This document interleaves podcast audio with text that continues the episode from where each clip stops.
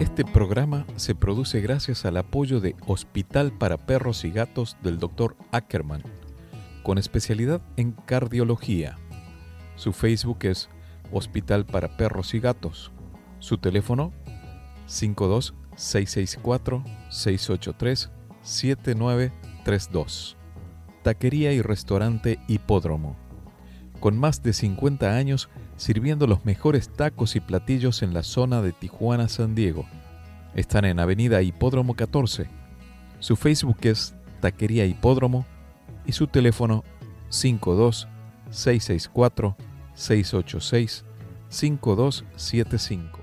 Agradecemos el apoyo de Do It Business Center, con soluciones a la medida para hacer crecer tu negocio en el corazón de Zona Río Tijuana.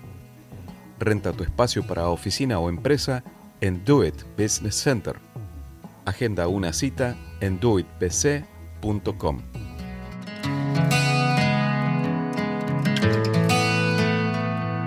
Quisiera ser más bueno, pero a veces no me escucho tener lo que merezco. Ni poco ni mucho. Quisiera regalarte la sonrisa que me falta, aunque hable tanto. Y tenga poca palabra. Me dijes aplicado. Hace unos días el mundo fue testigo de uno de los ataques terroristas más crueles de nuestros tiempos, cuando el grupo terrorista Hamas atacó el Estado de Israel.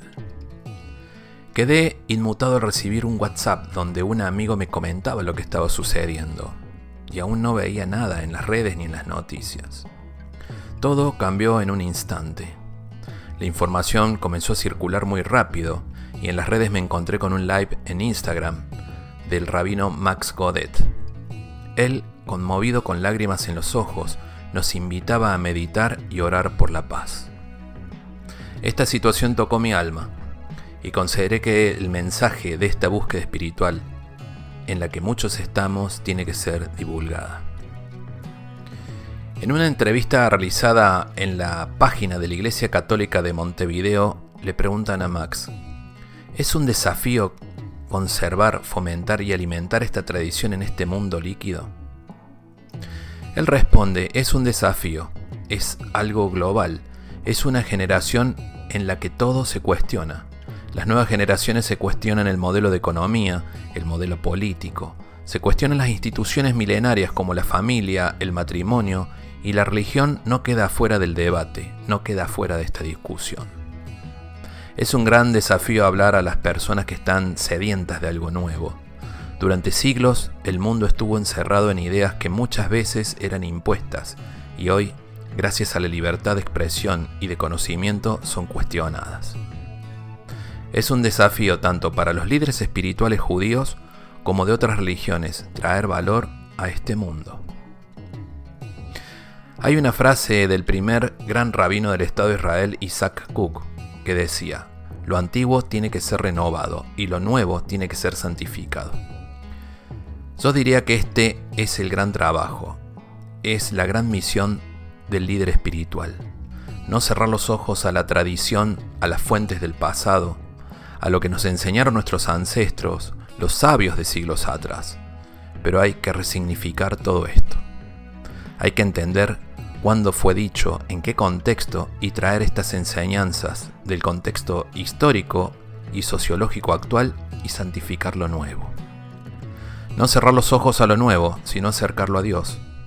Hay que traerlo al mundo y llevar el mundo a Dios. Soy Gustavo Torres y te invito a que te quedes con nosotros en este nuevo programa. Se encuentra conmigo Max Godet. Él nació en Brasil y se formó durante más de 10 años en varios seminarios rabínicos en Israel y Estados Unidos.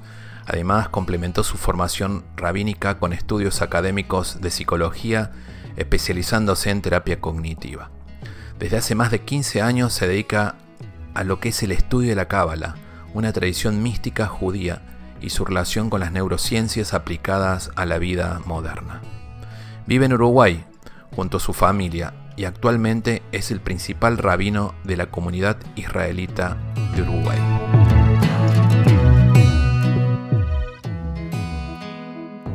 Te doy la bienvenida al puente, charlas que trascienden. Este puente imaginario que cruzamos todas las semanas intentando unir los extremos de lo visible y lo invisible, de la mente y el cuerpo, en la búsqueda de respuestas que nos ayuden a crecer. Transmito para RCN 1470, una estación de Grupo Uniradio en el condado de San Diego, al sur de California, y las ciudades de Tijuana, Rosarito y Tecate, en México. También salimos en Argentina con FM Signos 92.5 en la zona norte metropolitana de Buenos Aires y FM La Voz 96.5 en la provincia de La Pampa. En mis redes sociales Instagram y Spotify me podés seguir encontrándome como Gustavo Torres Podcast, en donde están los más de 130 programas. Le doy la bienvenida al rabino Max Godet.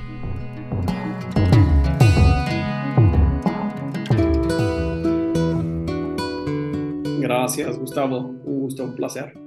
Gracias a vos por el tiempo y la verdad que me honra mucho tenerte en el programa antes de avanzar con todo el tema, quisiera que nos, nos dieras una introducción referente a esto, el poder de la meditación, de la oración y lo que está sucediendo en Israel. Claro que sí. Bien.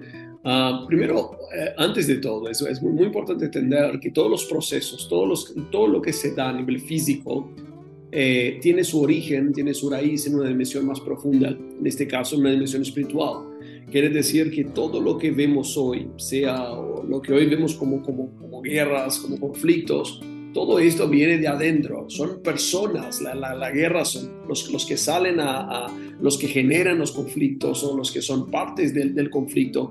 Cada uno tiene su herida, tiene su, tiene su, su carga y esto se refleja en la violencia o se refleja de alguna manera eh, como, como lo vemos. Esto por un lado. Ahora, hay también una, una base, una raíz a nivel espiritual. Es como una, en Kabbalah, en la, mística judía, de, lo llamamos de Kli, es una vasija. Nada de lo que sucede en el plano físico puede suceder o se puede eh, fortalecer, extenderse, si no hay una raíz en, en, la dimensión espiritual, si no hay una vasija que pueda mantener, que pueda sostener todo esto. Entonces es muy importante si queremos eh, eh, despertar un día sabiendo que ya no hay más guerras, como que se cumplan las palabras del profeta, del Naví, que dice, un día va a llegar que no van a levantar espada nación contra nación, pueblo contra pueblo. Si queremos hacer eso es muy importante que toda la humanidad, o que gran parte de la humanidad, genere una conciencia que es una conciencia que no admite la guerra, la invasión, la violencia, el terror. Y cuando ya no hay más conciencias que mantengan a esta vasija, entonces todo esto no tiene cómo materializarse en el plano físico. Y ahí es donde entra el poder de la meditación, de la oración, porque cuando oras, cuando rezas o cuando meditas, estás fortaleciendo tu conciencia, estás hablando al Dios, desde una perspectiva cabalística te hablo, estás hablando al Dios que vive en ti, el Dios dentro de ti. Cada ser humano es una, cada alma es una chispa divina, Dios. No hay que buscarlo afuera, está adentro entonces estás hablando a tu divino, a tu divinidad. Estás diciendo, mi conciencia es una conciencia armónica, mi conciencia es una conciencia pacífica, es una conciencia de respeto al prójimo, de amor, de tolerancia, de entendimiento que somos todos unos, uno. No hay tú, yo, Israel, árabe, negro, blanco. Somos a nivel alma, somos una gran alma encarnada en muchos cuerpos, en millones de cuerpos, pero cuando hago daño a ti estoy dañando a mí mismo. Entonces cuando oras y, deseas la paz, y deseas el amor, y deseas la tolerancia, y pedís, sea meditación, sea un rezo, sea una oración, lo que estás haciendo es, el resultado es lo mismo. Estás agregando fuerza a esta vasija, a este recipiente que es el recipiente de la paz y estás restando fuerza al recipiente de la guerra. Y esto es algo que cualquier persona lo puede hacer. Esta es nuestra mejor colaboración. Uno puede colaborar eh, el que está allá, no en zonas de conflicto, o sea, con Israel jamás o en cualquier otra área del mundo de conflicto. Uno puede colaborar si, si está en la política, con la política, voluntariado, donaciones, lo que sea. Pero estas son, son ayudas que hablan al plano físico que solucionan la herida, pero no solucionan la raíz de la herida, la causa de la enfermedad. Y la oración, la meditación, el rezo, la expansión de la conciencia ayuda a solucionar, no ayuda, soluciona el problema desde su raíz espiritual. ¿Qué es la Torah y cuál es la importancia de la Torah en el judaísmo? La Torah, para el que no conoce, son los cinco primeros libros de, lo que en el mundo cristiano se llama como el Antiguo Testamento. Ah, no son los cinco primeros libros de, de Génesis hasta Deuteronomio. Y en la tradición judía creemos que el texto, este texto, el contenido de este texto, eh, es una revelación del deseo divino, de la voluntad, de la esencia divina. Está escrito de una manera que los seres humanos pueden entender, pueden comprender, pero entendemos que en este texto del Génesis hasta el fin del, Deuteronomio es un texto que está codificado, quiere decir que no, no todo es literal, no todo es como aparece ahí, no todo son leyes, eh, por detrás de cada ley hay una filosofía, hay una enseñanza, hay un secreto, y, la Torah es la base del sostén del, del, del, pueblo judío, de la filosofía judía, del pensamiento judío, pero hay muchas interpretaciones, hay, hay 70 maneras de interpretar la Torah, así dice el Talmud, y todas estas maneras son válidas porque una complementa a la otra. Quiere decir que hay 70 aspectos dentro de la Torah y esta belleza eh, eh, de, de, de, diversidad en la interpretación solamente hay en estos cinco libros, así creemos. Después están los siguientes libros de, la, lo que los judíos eh, tenemos, es parte de nuestra tradición, que los cristianos dicen Antiguo Testamento, hasta el fin de los libros, pero no hay algo tan profundo como la Torah. Tiene mucho mensaje mm, como palabras, ¿no? Mira, te, voy a hacer la comparativa de, la, de, cultural. Por ejemplo, en la cultura japonesa se occidentalizó mucho la palabra ikigai, sentido de la vida, y se trabaja eso, el kaizen y todo esto. La Torah tiene muchos mensajes también basados en palabras. ¿Nos pudieras mencionar algunos? Que, pudiéramos usar como principio de vida. Claro, claro, claro que sí. Eh, puedo decir el más básico, el más básico y más conocido, que es el más necesario también, que es el concepto de shalom. Shalom, que más, que un saludo, ¿no? nos saludamos eh, uno al decimos shalom, shalom aleichem, la paz esté contigo. Este es un saludo tradicional, una tradición judía pero la palabra shalom que aparece en la Torah, de hecho, es la, es la bendición sacerdotal, el, el Birkat la bendición de los sacerdotes en el templo. Es, la única, es, la, es el único rezo, es la, es la única liturgia que hay en la Torah, es esta bendición. No hay, no hay liturgia. La única liturgia que hay, la única oración que hay es esta, y no hay mishmereja, que Dios te bendiga, te cuide, etc. Y habla de sabiduría de, protección, de bendición y al final dice, Veyasem leja shalom y ponga sobre ti paz, shalom. shalom es la, es la bendición más, es el deseo más alto, más alto. En la tradición judía no hablamos de felicidad, por lo menos en la Kabbalah, en la mística judía no se habla de felicidad, se habla de paz. Ahora, este shalom no es literalmente paz. La palabra shalom significa literalmente pleno, completo, es completitud. Viene de la palabra Shalem, la palabra Jerusalén en hebreo. Yerushalayim quiere decir ir, ciudad, Shalem, una ciudad completa, una ciudad plena. Entonces, estar en Shalom quiere decir estar pleno. Y esto es toda una filosofía. Quiere decir que tú tienes que, durante tu, tu, tu vida, tu estadía en este mundo, es importante que logres generar resiliencia, fortaleza. Esto es fe, fe es fortaleza, es saber que pase lo que pase, mañana es un nuevo día. Pase lo que pase, guerra, hambre, enfermedad. Si mañana estoy vivo, estoy shalem, estoy completo. Estoy completo quiere decir todo lo que necesito para mi recuperación lo tengo acá dentro. Mi cuerpo se sana solo si lo cuido bien. Mi mente se sana sola si la cuido bien, si no la intoxico eh, eh, mi fe se rehace si la cuido, si la... Entonces, yo soy completo, quiere decir que acá está todo. Si hay riqueza, estoy bien. Y si soy pobre, estoy bien también. Y entiendes, si estoy sano, estoy bien. Y si estoy enfermo, estoy, estoy, estoy pleno igual, porque soy alma. Entonces, ver a sí mismo como completo. Mi paz no depende ni de mi pareja, ni mis hijos, ni mi salud, ni mi dinero, no depende de nada que hay afuera.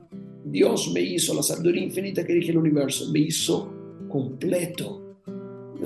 Shalom es que seas consciente de esto, que estés en paz acá adentro. Esta es la más gran bendición. Y se requiere toda una vida con mucha sabiduría y mucha práctica para llegar a este estado. Entonces, esta es una palabra que aparece innumerables veces en la Torah, que es la palabra shalom. Max, sos psicólogo, además. Así es. ¿Cómo podés conceptualizar el, el, tema de felicidad para alguien que, que no tiene desarrollado por ahí demasiado la espiritualidad?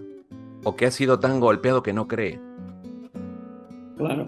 Eh, cuando, cuando me encuentro con una persona que, que, está, que se siente vacía, que se siente que tiene ganas de, de, desistir, de dejar todo, sí, que esto es, claramente el síntoma de lo que se conoce como infelicidad. La persona que está infeliz, la, la infelicidad es, es, como un sinónimo de decepción. Estoy decepcionado, estoy frustrado, pero estás decepcionado, estás frustrado porque tenías la expectativa de algo. Esto es el gran peligro con el concepto de felicidad, es vivir siempre en un estado de expectativa. Entonces, en consulta, lo primero a lo que eh, observo es lo cognitivo. ¿sí? Me, me, gusta el concepto de terapia cognitiva, que es decir, lo que tú ves, como tú lees el mundo, qué filtros tenés en tu visión, porque esto es lo que va a determinar qué tanto algo te va a generar dolor o dicha y, la, desdicha o la infelicidad cuando está relacionada con una decepción, con una frustración. Estoy frustrado con mi salud, estoy frustrado con mi carrera, estoy frustrado con, con el mundo, con mi entorno. Entonces, ¿y qué es lo que siento? Infelicidad no, no es infelicidad. No eres infeliz, eres frustrado, eres decepcionado. Ahora te cuento algo, Gustavo. Yo no dependo del Estado. No, no, derecha, izquierda, sube el dólar, baja el dólar. Yo personalmente no dependo del Estado. Entonces no me puedo frustrar con el Estado. Si, si así como hago con el Estado, hago también con todo lo que está en mi círculo, me rodea, entonces puedo llegar a decir, no dependo de mi carrera para ser feliz, porque yo no soy mi carrera. Yo no nací psicólogo, yo nací un niño puro, alegre, que jugaba en la calle, que tocaba el timbre de los vecinos y corría, que robaba mangos del árbol de la gente, y jugaba fútbol. Yo era un niño feliz y alegre, no era psicólogo. Entonces yo no puedo decir mi carrera va mal, entonces estoy, estoy frustrado o infeliz, ¿entiendes? Es importante separar el individuo del mundo externo. Entonces yo puedo ser feliz, psicólogo y puedo ser feliz, no psicólogo, que mi carrera va bien, que mi carrera no va bien entonces el, el proceso de, de, de, que te lleva, que te permite llegar a esta paz, a esta plenitud, es el proceso de desociación, de, hacer que dependa tu dicha de algo externo y, y, y de la concientización de que tú eres completo. Tu esencia, tú eres completo. Entonces no digas estoy infeliz o soy infeliz, estás frustrado o decepcionado. Y la razón por la que estás decepcionado es porque tenías una gran expectativa. Entonces en terapia a mí me gusta eh, cuestionar estas creencias de qué tan necesario es tal cosa para ti y por qué esto te hace infeliz. Hoy en la sociedad en general, hablo puntualmente en México, pero creo que se da en todo el mundo, tenemos un, nos encontramos con una situación en jóvenes, adolescentes, en donde están en una búsqueda de sentido que por ahí no la encuentran. Y hay, un, hay una situación de mucho suicidio que por ahí estadísticamente no se comenta. Estoy tratando de buscar la raíz espiritual en todo esto y un mensaje que nos digas, Max, para, para algún joven o algún papá, mamá, que escuche cómo, cómo podemos potenciar esa espiritualidad en los adolescentes, jóvenes y adolescentes. Bien, es que no se puede hacer. Papá y mamá no lo pueden hacer. La espiritualidad es un camino individual. La, lo que sucede hoy y siempre en relación al suicidio, y es verdad, y hay, hay, expertos en el tema que estudian el tema y han dicho que en los últimos, que han estudiado los números los últimos 40 años, y el número de suicidio es el número, este número crece, es un número creciente, no es que hay una reducción. Y nos hace preguntar ¿Cómo puede ser que en un mundo con tanta facilidad, con tantos placeres, con tanta tecnología, con tanta comunicación, con tantas distracciones y entretenimiento, esto pueda pasar? Porque si me, dices, me dices que había mucho, eh, que, que, había un gran número de suicidios eh, hace 70 años atrás en el posguerra o hace 100 años atrás que la gente estaba aburrida y, y, la vida era, no había la libertad que tenemos hoy. ¿sí? Una mujer se casaba y el marido no era lo que ella esperaba no había, no había cambio, no había cambio, tenía que era así, no había lo que hacer en, muchos aspectos de la vida. ¿Cómo puede ser que hoy que hay libertad, hay mucho más, no es absoluta, pero hay mucho más libertad, hay mucho más comodidades, hay mucho más lujos, hay mucho más entretenimiento? ¿Cómo puede ser?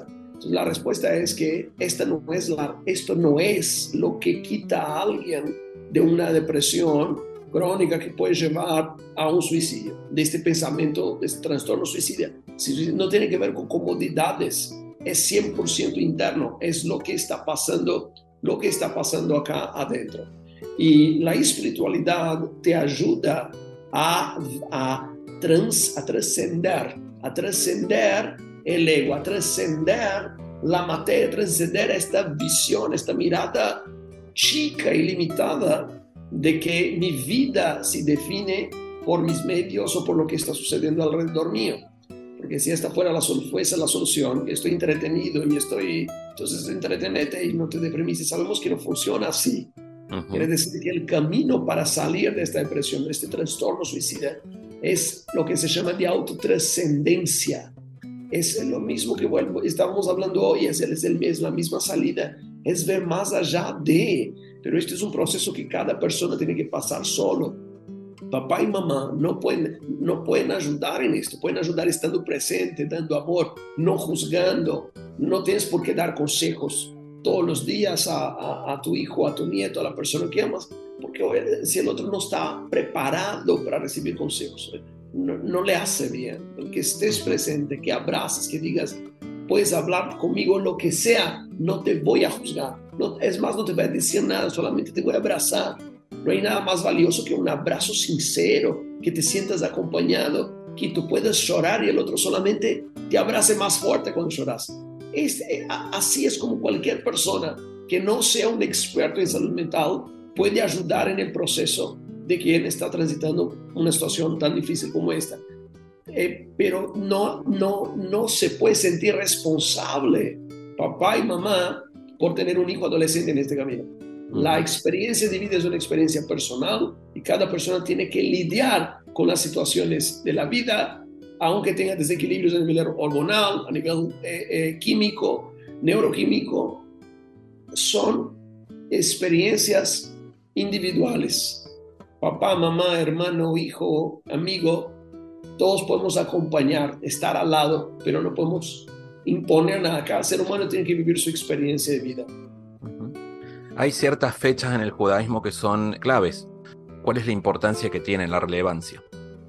Perdón, son muchas fechas. El calendario judío es un calendario, es un calendario lunar, es el calendario hebreo, el calendario bíblico. ¿sí? En la Biblia habla de los meses, el primer mes, el segundo, el tercer mes, y de hecho hay una correlación con, eh, con el zodíaco. El primer mes del calendario hebreo, del calendario bíblico, es el mes de Nisan, luna nueva de Nisan, que es la luna nueva de Aries, que Aries es el primer, es el primer signo del zodíaco, que es un signo de fuego.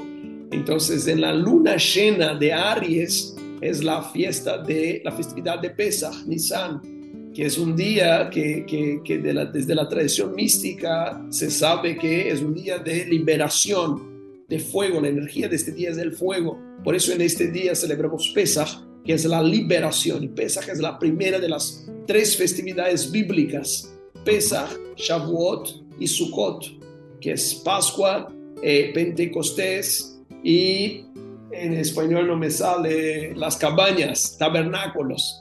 Sí, así es, así como es el texto bíblico. Y cada una de estas fechas está relacionada con el zodíaco, con la luna con, lo, con, la, con la fuerza de, de, de, este día o de estos días y cada una está relacionada con un trabajo individual de pesa de la Pascua hasta el Shavuot, hasta Pentecostés, son 40 días y es un, son, perdón, son 50 días y es un proceso de, de, de cada día se trabaja un aspecto del ser. Son 49 emociones y cada día, desde la Pascua hasta Pentecostés, cada día se trabaja un trabajo interno sobre un proceso de la, de la emoción hasta que llega el día 50, que es el día que celebramos el recibimiento de la Torah, que simbólicamente quiere decir que tú te convertís en un recipiente propicio para recibir la esencia, el alma de la Torah, que es, es un periodo de sanación. Y después viene la, la festividad de Sukkot, que son las cabañas, que es la culminación de, de, de, lo, de lo que llamamos de los días temibles, los Yamim Noraim, y ahí están las otras dos festividades que le anteceden, que es Rosh Hashanah y Yom Kippur, que es el principio del año, el día uno del año, la cabeza del año, y luego Yom Kippur, que es el día del perdón. El principio del año Rosh Hashanah, dice la Torah, es el día uno del séptimo mes. El año es un círculo, están los primeros seis meses, desde Aries hasta, hasta Virgo, desde Nisan hasta Elul. Después están los otros seis meses, que empieza con Rosh Hashanah, que es la cabeza del año en la cuenta de los años. Cada día de estos tiene un, una simbología eh, tremenda. El primer día de Tishrei se, eh, se conmemora el origen del alma. Es una fecha simbólica en que conmemoramos la encarnación del alma en el mundo. Es como, eh, es como el principio de la humanidad. Y en este día se hace una introspección profunda y que uno se pregunte qué estoy haciendo con el alma que cargo dentro de mí. La estoy elevando, la estoy limitando, me estoy distrayendo con distracciones de este mundo. Es el día que se toca el shofar, el cuerno, que es eh, en todo eso podemos pasar horas hablan. Hay mucha simbología por detrás de todo esto. Y después el Yom Kippur, que es el día del perdón, el ayuno de 25 horas, que se da en, después de 40 días de preparación, porque hay 40 días de preparación que todas las mañanas se escucha el, el toque del shofar y hay una preparación interna. Entonces, son, son, me gusta decir que las festividades de, de, de, del año judío es como una terapia en el tiempo, porque cada festividad, después están las festividades proféticas como Purim, Hanukkah, la historia de Esther, la historia de los macabeos, cada festividad te lleva a una introspección, a meditaciones, a rituales, a oraciones, que, que logras pasar, revisar todos los aspectos del ser en un año. Y cuando haces todo esto, empieza otra vez, porque, cada, porque tú también cambias. Sí, sí, vas evolucionando. Una terapia en el tiempo. ¿Cuál es la festividad de, la, de las velas del candelabro? Hanukkah. Hanukkah, Hanukkah. Quiere, la palabra Hanukkah quiere decir inauguración, que es una referencia a la reinauguración del templo, después que los griegos, los helenistas, invadieron el templo en Jerusalén. Uh, esto de que vengan pueblos ajenos e invadan a la tierra de Israel y hagan cosas, atrocidades ahí, no es algo que pasa ahora, es algo que pasó desde siempre. Y los, y los macabeos, que eran, no, fueron los, los de la resistencia, de la resistencia que lograron purificar el, el templo, lograron luchar en contra de los, de los eh, griegos, del ejército griego, y se dio un gran milagro que los griegos pudieron irse a la tierra de Israel y pudimos restaurar el templo que estaba contaminado con sus estatuas, ídolos, rituales paganos, y se pudo reinaugurar el templo. Entonces ahí tenemos la festividad de las luces, que son ocho noches, cada noche se prende una, una vela a más en el candelabro y que por detrás de eso también hay un significado místico que no voy a entrar ahora, pero no hay una sola festividad que no tenga su significado histórico, su enseñanza a nivel eh, intelectual, a nivel emocional, psicológico y sus raíces espirituales, que es lo que tiene que ver con la energía de este día. Es, es la verdad que el calendario hebreo es, es para estudiarlo y es para aprender de esto, porque es hermoso. Es que vos sabés, mi pregunta va a que mi amigo, que te comentaba, Don Eli, me acuerdo que me dijo, hoy enciende una vela porque es el día de Ah, Hanukkah. Hanukkah, no me- sí, y él me explicaba eso de cada día, de cada día tenía un cada significado. Sí. Entrando en el tema, uno ve la Kabbalah y, y se ronda con lo místico, la numerología, todo esto que estamos hablando, ¿no? Son dos preguntas que quiero hacerte. La primera es, ¿cuál es la importancia del número 40? Viste que el número 40 va en diferentes etapas de la vida y religiones incluso. Y la otra, preguntarte cómo ves esto de, de, otras vidas que vamos pasando. Sí. Ah, el número 40 es, es un número místico y voy a tratar de explicarlo de una manera muy sencilla. El ser humano, la conciencia tiene 10 aspectos, 10 escalones o 10 dimensiones dentro de la conciencia, ah, que va desde, desde la materia, que se llama Malhut, son las nueve, lo que se llama las nueve sefirot del árbol de la vida, para el que tiene un entendimiento básico de Kabbalah, son los nueve, las nueve emanaciones del árbol de la vida, que es el mapa del alma. O sea, son diez, diez estaciones, digamos así, cada aspecto. Y el ser humano, el ser humano tiene cuatro dimensiones. La dimensión biológica, intelectual, la dimensión eh, emocional, antes de intelectual, es biológica, emocional, intelectual y espiritual. Cuando el ser humano logra trascender estas cuatro dimensiones, quiere decir, estoy más allá de, lo, de la materia. La materia ya no me domina. La materia es una herramienta para mí. No estoy fusionado con la materia. La emoción, también gestiono la emoción. La emoción no me domina. La emoción es la serpiente del Génesis. No me domina, yo, yo la domino. El intelecto no, no veo con prejuicios, con preconceptos, con, no soy una persona dogmática, fanática, eh, soy una persona, soy un buscador, el espiritual es un buscador, no es un dogmático que se encierra en una caja. Estoy más allá de las limitaciones del intelecto. Ingreso a la dimensión espiritual y dentro de la dimensión espiritual tengo mucha humildad. Entonces logro superar las limitaciones de las cuatro dimensiones. Esto es la plenitud. Esto es la, la, realización. Entonces, la, la, realización. Ahora, en cada una de estas dimensiones hay 10 estaciones. 10 estaciones eh, en el biológico, 10 estaciones en la emoción, 10 estaciones en el intelecto y 10 estaciones en lo espiritual. La Kabbalah explica cada una de estas estaciones. Entonces, son 40 estaciones desde el nivel más bajo y mundano hasta lo trascendente. Esta es la grandeza del número 40. Representa la, la completitud, representa la, el, el, trascender la materia y fusionarse con lo divino. Por eso Moshe, Moisés pasa 40 días en estado meditativo, de, en ayuno, en ayuno total, 40 días desconectado completamente de la materia, nutriéndose de luz divina, porque 40 representa esto, 40 años en el desierto también y, se aparece en muchos lugares el número 40. Me recordaste a esta, la pirámide de Maslow, ¿no? Desde el, escalón de abajo hasta la... Exactamente. ¿Mm? Y te cuento algo de Maslow, ya que empezaste con, con justo escribí esta semana un artículo sobre esto. Uh, Maslow, él, él, pone como la cima de la pirámide la autorrealización. Quiere decir que me autorrealicé, no tengo pendientes, hice lo que tenía que hacer. Esto es la cima ¿no? de, la, de la dicha, es la cima de las necesidades del ser humano. Y después que publicó esta teoría, Maslow agregó algo, corrigió su teoría. Él dice, autorrealización no es la cima, en realidad es la autotrascendencia. Quiere decir que tú te autorrealices y digas, tengo todo, hice todo.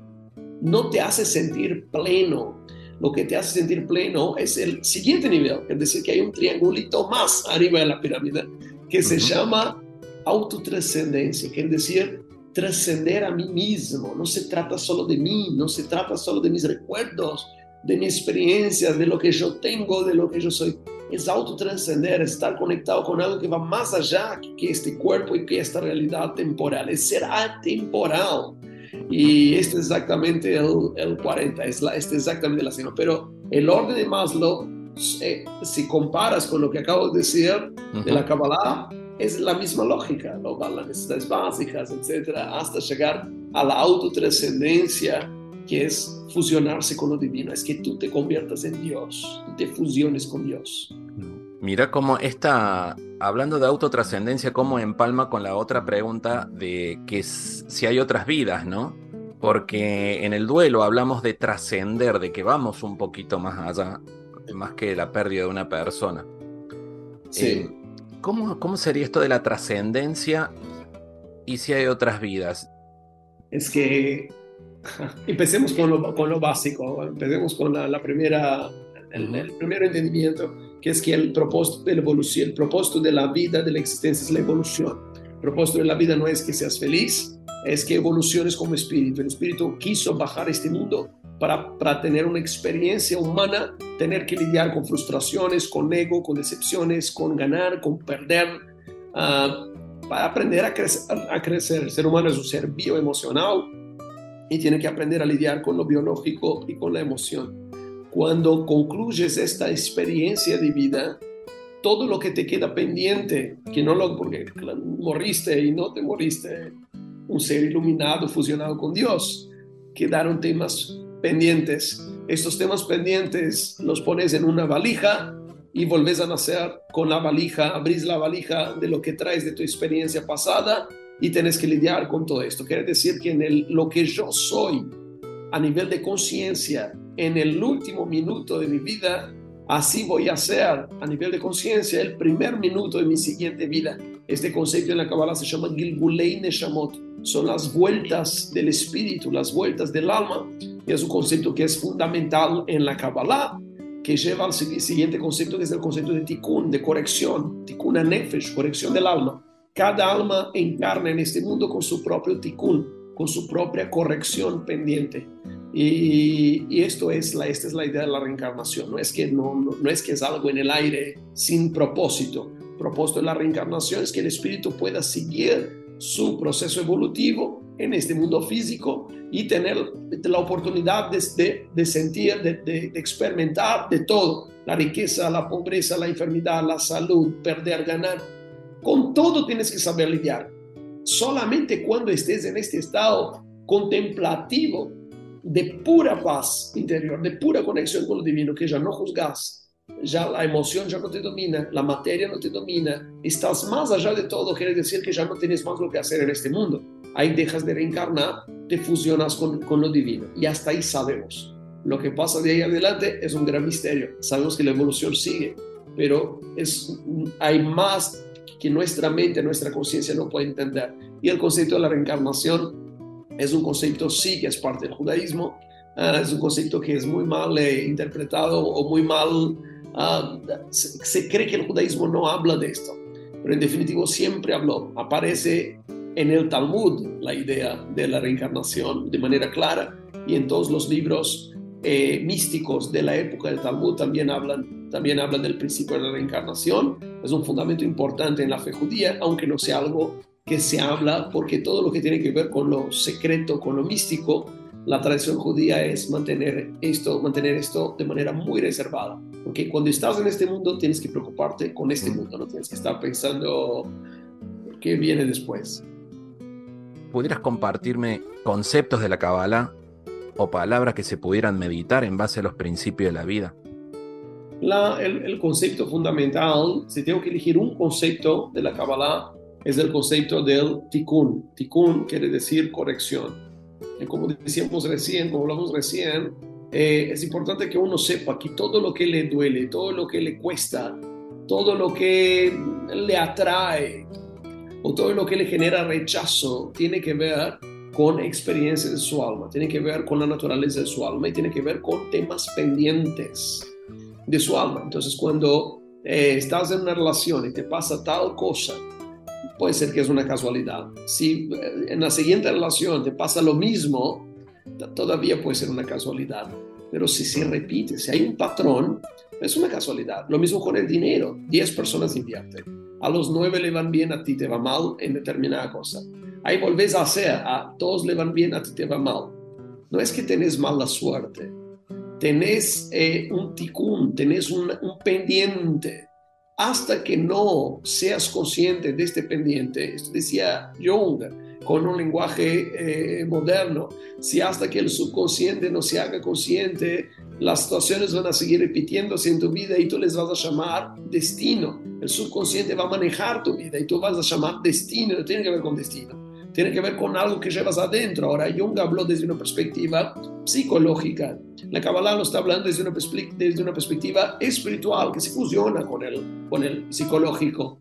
Sí, pero estoy hablando de pendientes que tenés ahí tu relación con el dinero, tu relación con la comida, tu relación con los demás, tema, qué situaciones que atraes a tu vida. Esto tiene que ver con tu tikkun. Tienes que saber qué es lo que te duele, qué es lo que te da, te llena de dicha y tienes que ir buscando acercarte a lo que le alimenta, te alimenta el alma, alejándote de lo que absorbe energía de tu alma y situaciones que tienes pendiente que a nivel racional entiendes que debería superar. Una persona que se enoja demasiado, una persona que no logra mantener una relación sana con sus padres o con sus hijos, o que no logra quedar en un trabajo más de un año porque pasan cosas.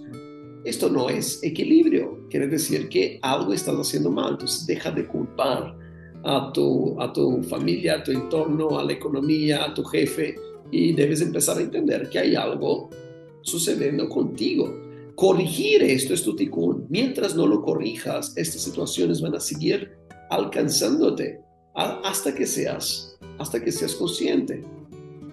Esto es un gran principio de la Kabbalah. Hay muchos principios de la Kabbalah. Los que quieran escuchar principios básicos, como mencionaste al principio, yo, yo los menciono en mi curso. Es un curso abierto en YouTube, no tiene que pagar nada, está en YouTube. Son nueve clases de 20 minutos de introducción a la Kabbalah universal. ¿Por qué digo universal?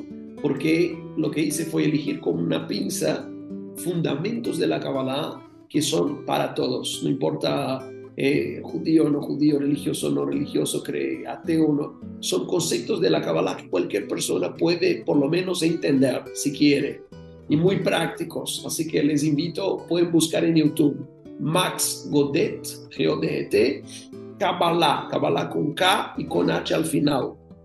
Ahí van a encontrar mi canal Kabbalah Universal y ahí hablo de muchos conceptos para que se reflexione, que se pueda meditar en estos conceptos. Hablaba recién de lo que traemos y andamos buscando un responsable de nuestros propios actos, nuestra propia realidad.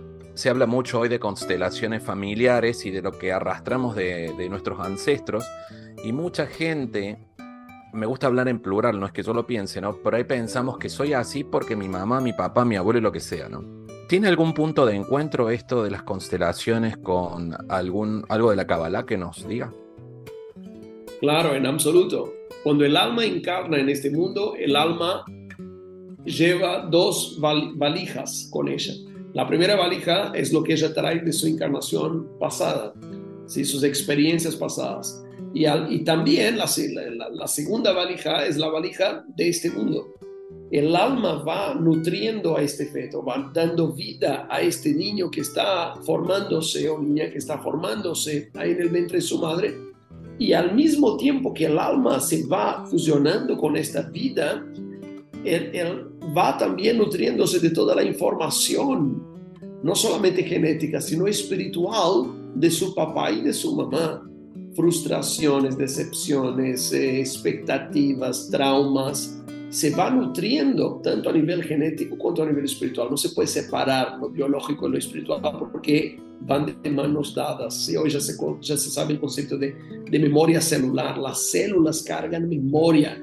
Entonces, eh, eh, mi, mi, hijo no es que salió de mi hijo, no es que es una parte de mi hijo, soy yo, porque toda su formación biológica soy yo, soy yo en otro cuerpo, yo y mi, y mi mujer.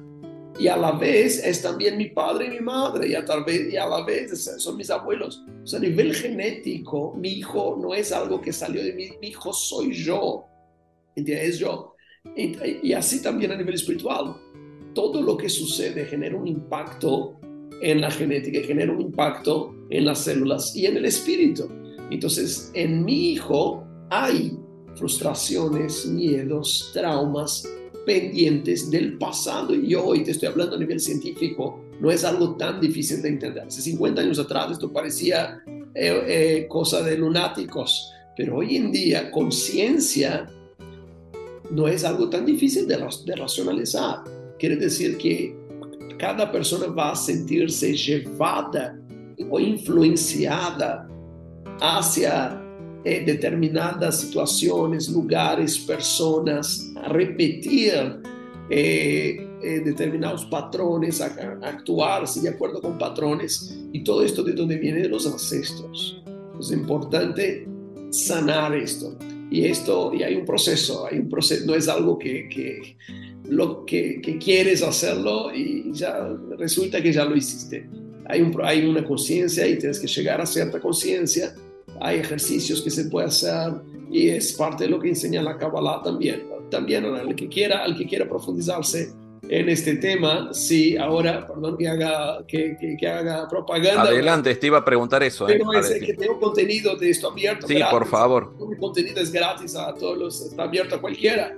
En Instagram, si van a buscar en Instagram, Max-Godet, van a buscar en las historias destacadas donde dice Mente, eh, Mente Libre, que son una serie que hice sobre diversos temas relacionados con la Kabbalah y la psicología y ahí van a buscar que hice una live en vivo sobre eh, el perdón transgeneracional, cómo uno puede sanarse uh, y, y, y, deshacerse de traumas del pasado, de, de cargas ancestrales, de mandatos ancestrales, cómo uno puede sanar y alejarse de todo esto. Ahí doy una clase de una hora sobre este tema, el que quiera profundizar más en el tema. Max-Godet en Instagram. En Instagram, esto es quien eh, tengo mucha gente que son psicólogos. Eh, ¿Se puede profundizar en algún lugar, además de tu Instagram, no sé si alguna institución o algún diplomado, algo que se pueda realizar? Sí, dos veces al año, estás hablando de psicología con Kabbalah, dos veces al año yo hago una formación de psicología y Kabbalah. Lo que hago es, hablo de eh, conceptos, fundamentos de la psicología que se relacionan o que se complementan con fundamentos de la Kabbalah y está hecho para terapeutas o para, psicólogos o para cualquier persona. Cualquier persona lo puede hacer sin conocimientos básicos. Yo les envío material para que puedan entender lo que estamos hablando. Sirve al psicólogo para utilizar herramientas de la Kabbalah para, para expandir su visión, para que tenga una visión más holística del ser, no sea solamente mente, psique, también entender lo que llamamos de conciencia y alma eh, hago este, esta formación dos veces al año, de psicología y Kabbalah. También desde mi Instagram se ponen en la bio, ahí está el link para escribir por WhatsApp, para recibir información de estas formaciones. Cuando tengamos la formación, nosotros mandamos, mandamos eh, por ahí. Sabes que Jung estudió Kabbalah, Freud estudió Kabbalah, Jung dijo que uno de sus arrepentimientos más grandes fue no haber dedicado más tiempo al estudio de la Kabbalah. Y hay muchos conceptos de la, del, del psicoanálisis que, que, Freud los aprendió directamente en la Kabbalah o se inspiró directamente en la Kabbalah. Y lo dice, lo dijo en, en varias ocasiones, varios conceptos del psicoanálisis que son hoy la base de la psicología moderna. Así que es muy importante estudiar esos textos para tener una visión más amplia y más holística del ser. Jesús fue cabalista también, ¿verdad? Jesús fue un cabalista. Sí, él estudió lo que era la cabalá de la época. Fue un gran místico, eh, muy mal entendido por la gente de su tiempo, y, pero fue un gran místico, sin dudas.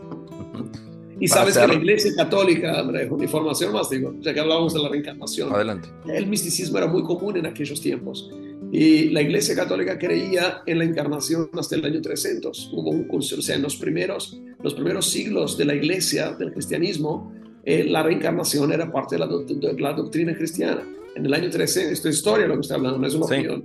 En el año 300 hubo un concilio y decidieron quitar, remover la, la idea de la reencarnación dentro de la fe cristiana. Pero los primeros cristianos creían igual que Jesús en la reencarnación. Mucho para ver y para, para investigar y aprender. Háganlo, la persona espiritual tiene que ser un buscador el dogma no nos lleva a nada. Así que es muy importante que cada uno estudie, escuche y que cada uno vaya sintiendo que sí, que no, pero es muy importante buscar, ¿sí? no perdemos nada en, en buscar. Max, para cerrar, te puedo pedir una oración o una bendición por la paz de que se está necesitando tanto y por quienes se escuchan. Claro que sí, vamos a hacer juntos. Bendición que mencioné, al principio, que es la bendición de la paz, que es el, la verja de los sacerdotes, que empieza diciendo que Dios te bendiga y te guarde. Decimos en nuestra tradición, sabemos que te bendiga acá se refiere con prosperidad, que seas una persona completa, próspera, que no te falte nada y que Dios te cuide de tu prosperidad, para que el tener mucho no sea una maldición, porque muchas veces la comodidad a veces es una maldición estás cómodo en el trabajo que no tenías que estar, en la relación que no tenías que estar, en la situación que no tenías que estar. Entonces a veces la comodidad es una maldición. Entonces esta bendición que voy a hacer ahora, que vamos a hacer juntos, que es la bendición sacerdotal, dice que Dios te bendiga con prosperidad y comodidad. Veishmereja y te cuide, te proteja de esta comodidad, para que esta comodidad no te impida de crecer. Después habla de la sabiduría, que, encuentres gracias en los ojos de Dios, que esto la tradición explica que tiene que ver con sabiduría, es que tu mente, tu conciencia se abra a la sabiduría infinita y que tengas sabiduría para tomar decisiones, para hacer negocios. Y acá no, cuando bendigamos ahora vamos a hacer esta bendición pensando en los líderes que tengan sabiduría para tomar decisiones correctas, de los líderes de, todos, todas las partes tengan sabiduría para tomar decisiones correctas, que vengan desde la sabiduría infinita. Y por último, ve a Shalom, que puedas nutrir la paz en ti, encontrarte y llenarte de esta completitud, de esta paz, es esta paz de espíritu. Bien, vamos a hacer juntos. Ahora les digo en hebreo, es como me sale mejor, como lo, lo digo desde el alma. Yevarejeja Adonai Veishmereja Yair Adonai Panav Eleja Vijoneka Isa Adonai Panav Eleja Veyasem Leja Shalom. Amén. Amén. Shalom, amigo mío. Muchas gracias, Max. Siento el alma reconfortada. Gracias, gracias. Gran abrazo. למעני חי, למעני מת.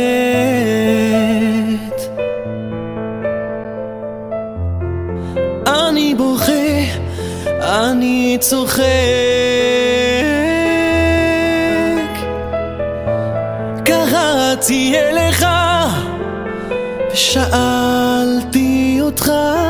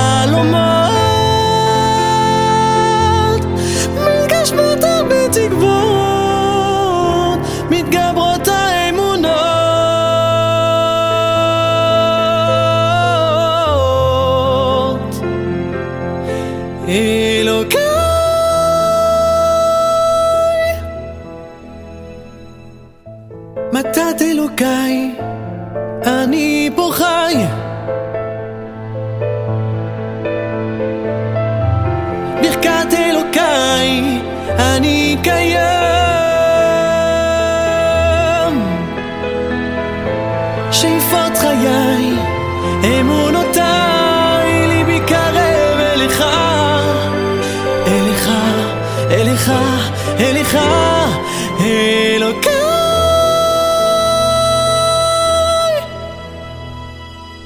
על חלקי בעולם שבראת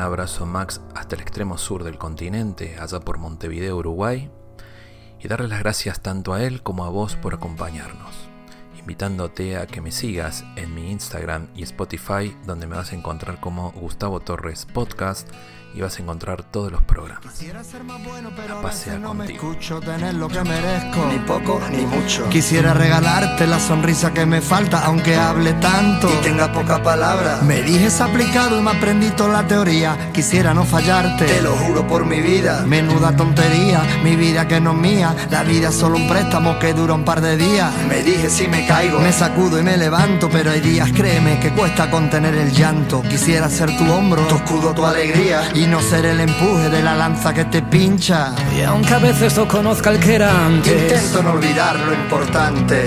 ya sabes que aunque quiera nunca te devolvería aquello que me diste cuanto más falta me hacía. y entregarte el corazón, que siempre lo lleves cerca. Si algún día me perdí, no dudes que estoy de vuelta. Y entregarte el corazón, dar todo lo que tenga. Sin temor cuando llegue la tormenta.